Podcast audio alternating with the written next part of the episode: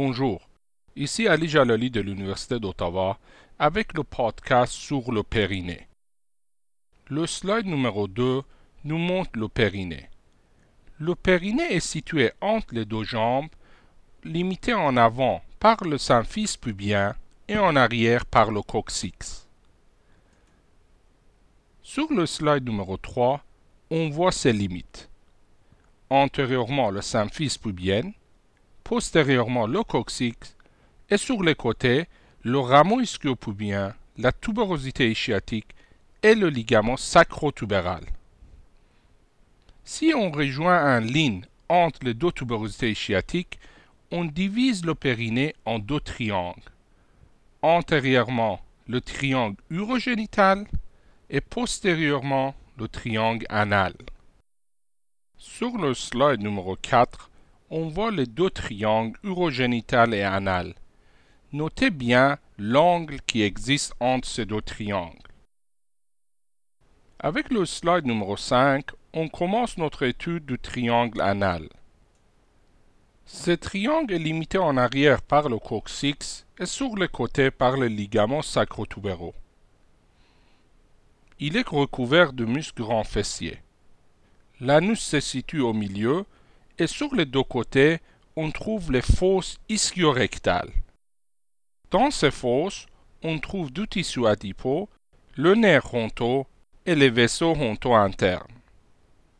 Comme on le voit sur l'image à droite, le muscle élévateur de l'anus est situé profondément dans la fosse ischiorectale. Le slide numéro 6 vous rappelle les trois parties de l'élévateur de l'anus. Ce muscle est composé du muscle pubococcygien, iliococcygien et puborectal. Avec le slide numéro 7, on commence notre étude du triangle urogénital. Ce triangle est divisé en deux espaces, l'espace profond du périnée et l'espace superficiel du périnée. Sur ce slide, on voit l'espace profond du périnée qui contient un muscle appelé le diaphragme urogénital. Ce muscle se trouve entre deux fascias, le fascia supérieur du diaphragme et le fascia inférieur du diaphragme, qui est aussi appelé la membrane périnéale.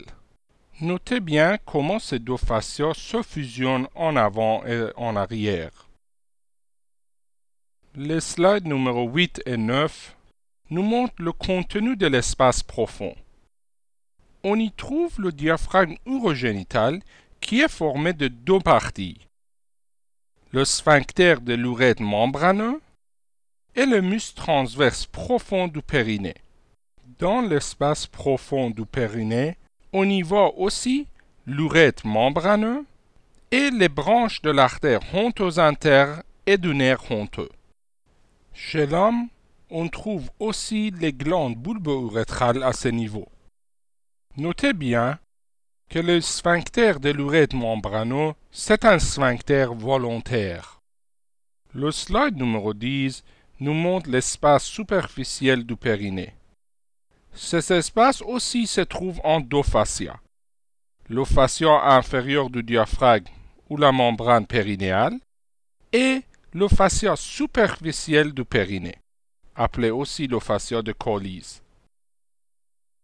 Le slide numéro 11 nous montre l'espace superficiel du périnée avec ses contenus.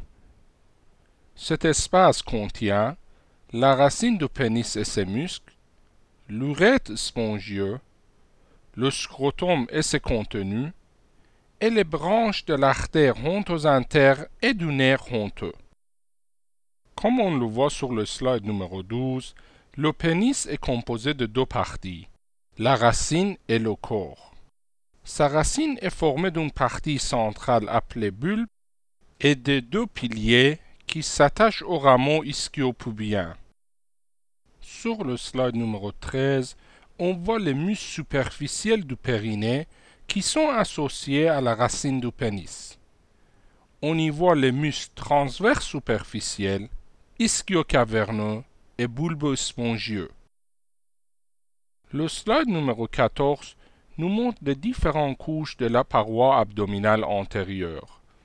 De superficiel vers profond, on voit la peau, le fascia superficiel de l'abdomen, qui est divisé en deux parties, une partie membraneux et une partie adipeux, le muscle oblique externe, le muscle oblique interne, le muscle transverse abdominal, le fascia transversalis, le fascia extrapéritonéal et le péritoine pariétal. Le slide numéro 15 nous montre comment la partie membraneuse du fascia superficiel de l'abdomen se prolonge au niveau du périnée pour former le fascia superficiel du périnée. Le slide numéro 16 nous montre la continuité des fascias superficiels entre l'abdomen, la région du périnée, le pénis et le scrotum. Notez bien que les fascias de Scarpa, Colles et d'Arthos sont tous des fascias superficiels. Le slide numéro 17 nous montre les limites du fascia superficiel du périnée. Ce fascia s'attache au rameau ischio-pubien et au fascia lata. Postérieurement, il s'attache au centre tendineux du périnée et il fusionne avec le fascia inférieur du diaphragme urogénital. Sur le slide numéro 18, on voit le pénis. Ceci possède deux surfaces, la surface dorsale et la surface urétrale. Le pénis est formé de deux parties, la racine et le corps. Sa racine est formée d'un bulbe et de deux piliers. Le corps est formé de deux corps caverneux et un corps spongieux qui contient l'urètre. L'extrémité distale du corps spongieux forme le gland du pénis.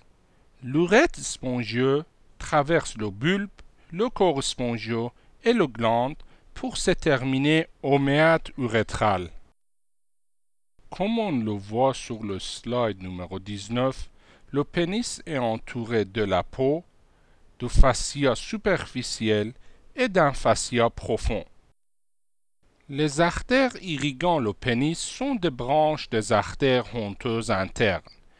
On y voit les deux artères dorsales du pénis et les artères profondes qui se trouvent dans le corps caverneux.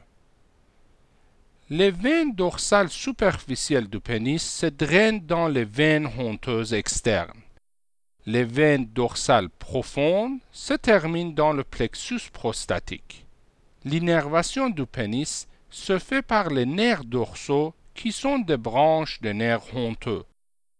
Sur le slide numéro 20, on voit le périnée féminin qui a des limites et subdivisions similaires au périnée masculin. Au niveau du triangle urogénital, on voit deux espaces, l'espace profond et l'espace superficiel. Le slide numéro 21 nous montre l'espace profond du périnée féminin. On y voit le diaphragme urogénital composé du muscle sphincter de l'urètre membraneux et le muscle transverse profond du périnée. Notez bien le passage du vagin à travers le muscle profond du périnée. Le slide numéro 22 nous montre l'espace superficiel. On y trouve les deux bulbes du vestibule, qui sont situés de chaque côté du vagin, et les deux piliers du clitoris. Notez bien aussi la présence de deux glandes vestibulaires majeures de Bartholin à ce niveau.